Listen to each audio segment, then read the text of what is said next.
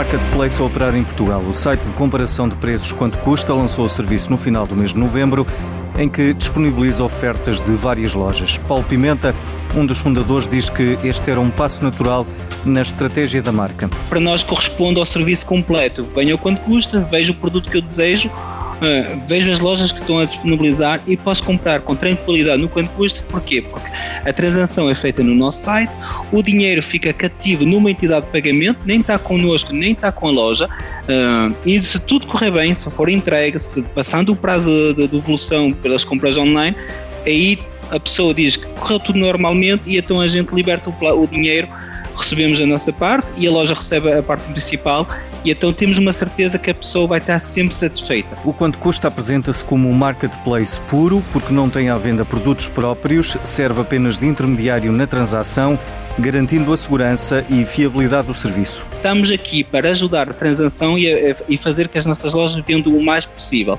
Né? para nós é uma maneira mais isenta de estar no mercado, é, é, muito transparente.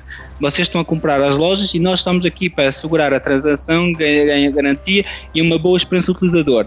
Um, e não há aquela que pode às vezes acontecer, que é um pequeno, uma pequena guerra entre as equipas internas das lojas e, os, e, as lojas marketplace. E para o empresário João Vasconcelos, os marketplaces em Portugal começam a dar os primeiros passos e o comércio eletrónico começa a ser também benéfico para as empresas, sobretudo dos setores tradicionais. O comércio eletrónico eh, já não é uma moda, né? veio para ficar.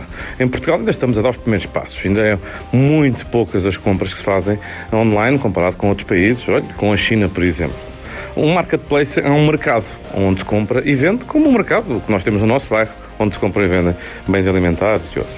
Os marketplaces portugueses são poucos, por isso este a quanto custa é muito bem-vindo eh, e a quanto custa tem muita experiência já de comércio eletrónico, principalmente na comparação de preços, eh, mas precisamos de muitos mais marketplaces. Precisamos de marketplaces internacionais e precisamos de mais empresas portuguesas a vender em marketplaces. Nós precisamos que a nossa indústria participe mais no comércio eletrónico mundial, seja naquele que é entre empresas, como a Alibaba, eh, ou noutros como a Amazon, para o cliente final. O comércio eletrónico é um ótimo instrumento para os nossos setores mais tradicionais da nossa indústria, eh, porque ultrapassamos, eh, permite ao industrial e ao empresário ultrapassar às vezes um, dois, três intermediários entre ele e o cliente final, permitindo assim um conhecimento do cliente melhor, das, das, dos desejos do cliente, mas também o cliente permite-lhe assim ao cliente controlar onde é que está a ser feito o seu produto, acompanhá-lo, eh, customizá-lo eh, e isto traz grandes vantagens para todos.